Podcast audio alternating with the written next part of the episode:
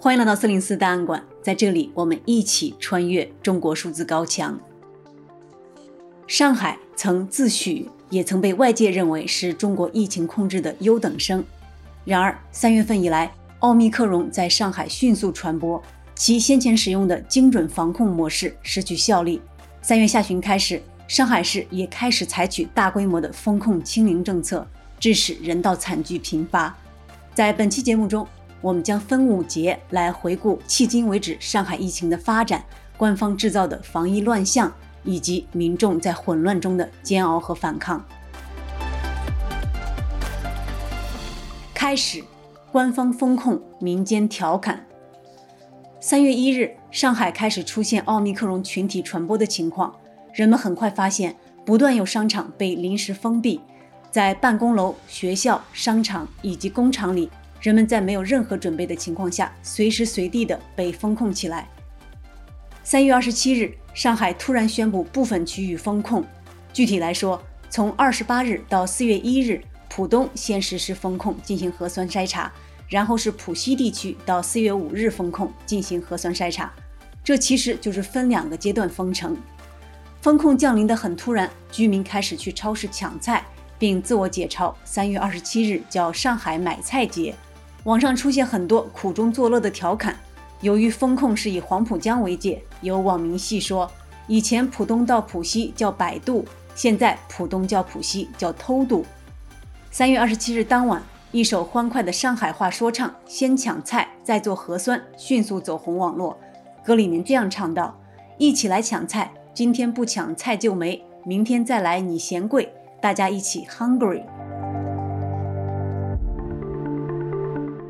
恶化，官方清零，民间无助。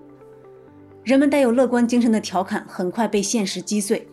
因为疫情的恶化，上海不断有医院宣布暂停门诊、急诊、发热门诊以及住院服务。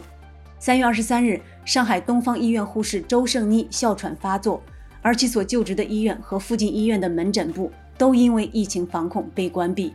在被多家医院拒诊后，周胜妮因未得到及时救治而离世。之后。同样因为风控措施导致的医护服务限制，正在上海一家康复中心疗养的脑溢血患者李昶，因无人帮助清痰窒息而死。由于李昶清华毕业生和硅谷海归的身份，他的遭遇获得了很大的关注。然而，尽管这样的人道灾难接连发生，官方的防疫政策却丝毫没有动摇。三月二十五日，国务院联防联控机制召开新闻发布会，会上，中国疾控中心的专家强调。力争在短时间内做到动态清零，依然是最经济、最有效的新冠防控策略。同一天，新华社在网上发表微评论，坚持动态清零政策不动摇。从三月二十七日开始的所谓全城分阶段封控，更是迅速将问题扩大，诸多封锁与限制举措令社会生活停滞，致使当地出现物资抢购、就医困难、企业大面积停工等一系列问题。三月二十九日，微博博主王铁梅女士发帖称，居住在其小区的务工阿姨因为防控政策被关在附近务工的商场里，又因为商场被封，被迫回到小区，却被同一个小区的业主们以潜在威胁为由报警驱赶，有家不能回。与此同时，对感染者和密切接触者的管理也出现了更大的混乱。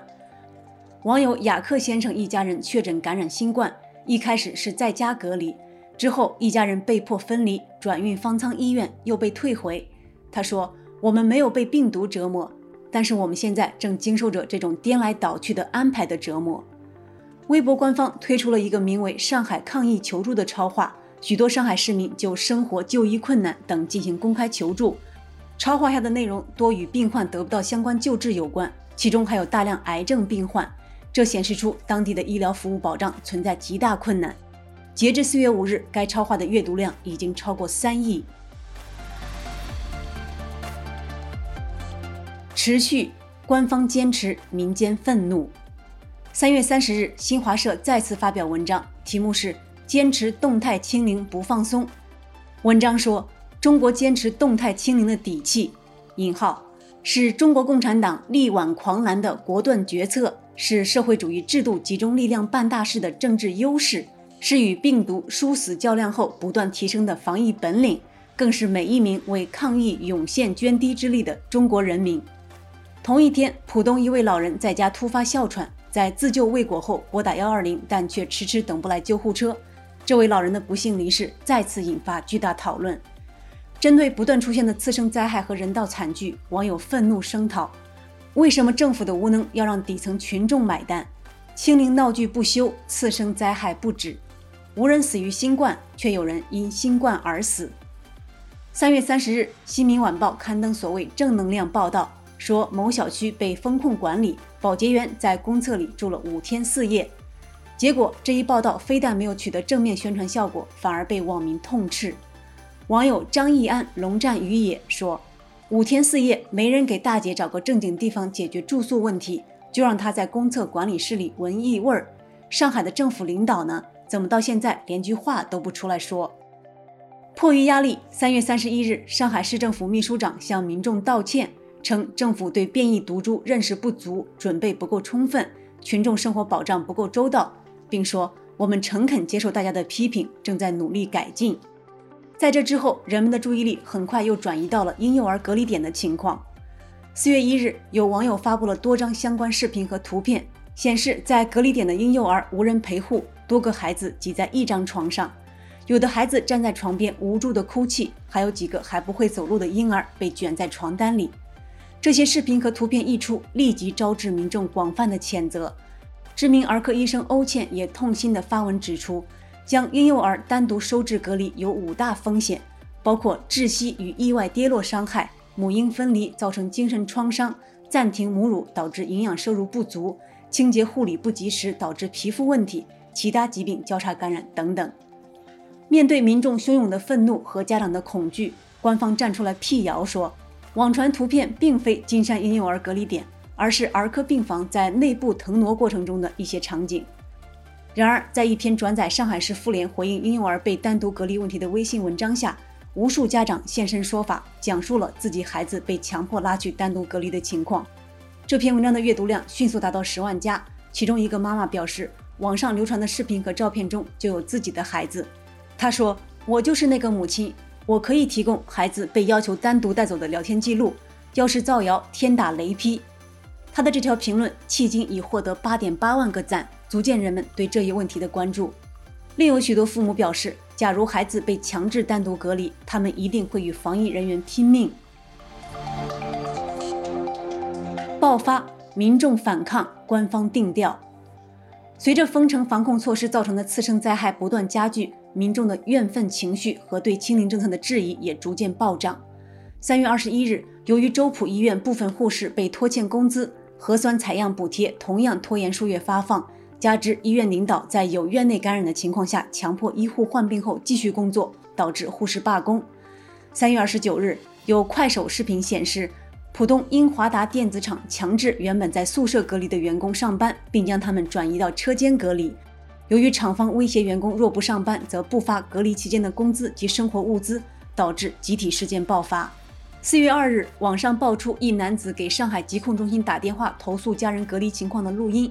其中一位朱姓女科长表现出共情和理解的态度，承认官方防疫政策的错误和荒谬，政府不同机构之间互相推诿，以及疾控中心对阳性数据造假等。最后，这名官员鼓励打电话的市民将这段录音公布出去，试图以此影响政策。四月三日，上海莱顿小区和保利叶小区的居委会通知业主定点齐唱《歌唱祖国，感恩政府》，没想到小区业主不配合，在约定唱歌时间一起高喊“傻逼居委会”。四月二日，网友恰帕斯东风电钻发表题为《上海基层奋书抗议三建议》，呼吁反对官僚主义的文章。文章说。越来越多人的经历证明，我们要坚决打赢的不是病毒，而是躺平不作为的官僚主义。然而，官方的态度和政策并没有因为民怨沸腾而改变。四月二日，国务院副总理孙春兰到上海调研疫情防控工作，他强调，动态清零的总方针不可动摇，要求上海学习深圳抗疫模式。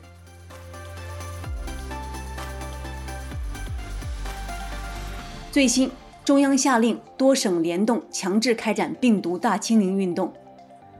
据住在上海的前媒体人石飞克透露，四月三日晚间，两千四百多万上海市民都收到了指令，要求第二天早上六点开始全市范围内的全员核酸检测。同时，上万名外地医护及军警连夜赶赴上海，环沪、江浙等地也都做好了对转运过来的上海人进行集中隔离的准备。推特博主 American Talk 美国谈评论说：“不要以为一辆辆大巴送来的都是医生护士，也送来了镇压反抗的暴力。”果不其然，自四月四日起，中文互联网上开始不断流出市民被拖拽、殴打、强制拉上大巴的视频。四月四日晚间，上海市官方宣布称，基本完成了全员核酸检测。官方还表示，之前官宣的四月一日浦东解封、四月五日浦西解封，通通作废。与此同时，根据官方平台上海发布所公布的信息，四月五日，上海市有三十家医院停止了门诊服务，其中多家医院也停止了住院服务。网友不明飞行兔于四月五日评论说。上海市在疫情前各级医院每天接诊七十四万人次，进行七千台住院手术。而自本轮疫情至今，上海共有在诊新冠患者两千九百例及七点三万无症状感染者。也就是说，自三月三十一日上海开始全域静态管理至今，理论上已经产生了四百四十四万人次的门诊需求和四点二万台手术的需求。每一名接受治疗的新冠确诊病人的身后，都站着一千五百三十一名其他普通病人。和十四位等待手术的住院病人，推特网友桑马说：“为了防止医疗系统被击穿而清零，但清零期间什么病都看不了，等于医疗系统已经被击穿。”四月四日，上海市还召开了疫情防控新闻发布会，明确继续坚持分类收治的原则，只有在儿童家长同样是阳性感染的情况下，才允许同住在儿童区域陪护照顾。此政策一锤定音后，许多家长被迫开始在网上寻求怎样快速感染新冠的方法。有的妈妈专门去多亲吻孩子，舔孩子用过的勺子，以求快速感染。作者小残在文章“他问怎样快速感染新冠”中质问道：“抗疫宣传时，人民至上是面面红旗上鲜亮的标语，也是制度优越性的浓缩概括。那么，罔顾各专业领域的疾呼，置婴幼儿与隐患重重的隔离环境。”为亲子双方带来已可确证的巨大伤害，留下难以消弭的心理阴影，倒逼妈妈们几近疯魔的想方设法主动感染新冠，这其中哪一个环节可供人民为之击节自豪？前媒体人石飞克也在推特评论说：“个人评估，未来一段时间上海防疫态势还是会以孙春兰的社会面清零为唯一目标，即全民普测核酸抗原，有状况一律拉走。”密接去外地，阳性进方舱，重症到医院。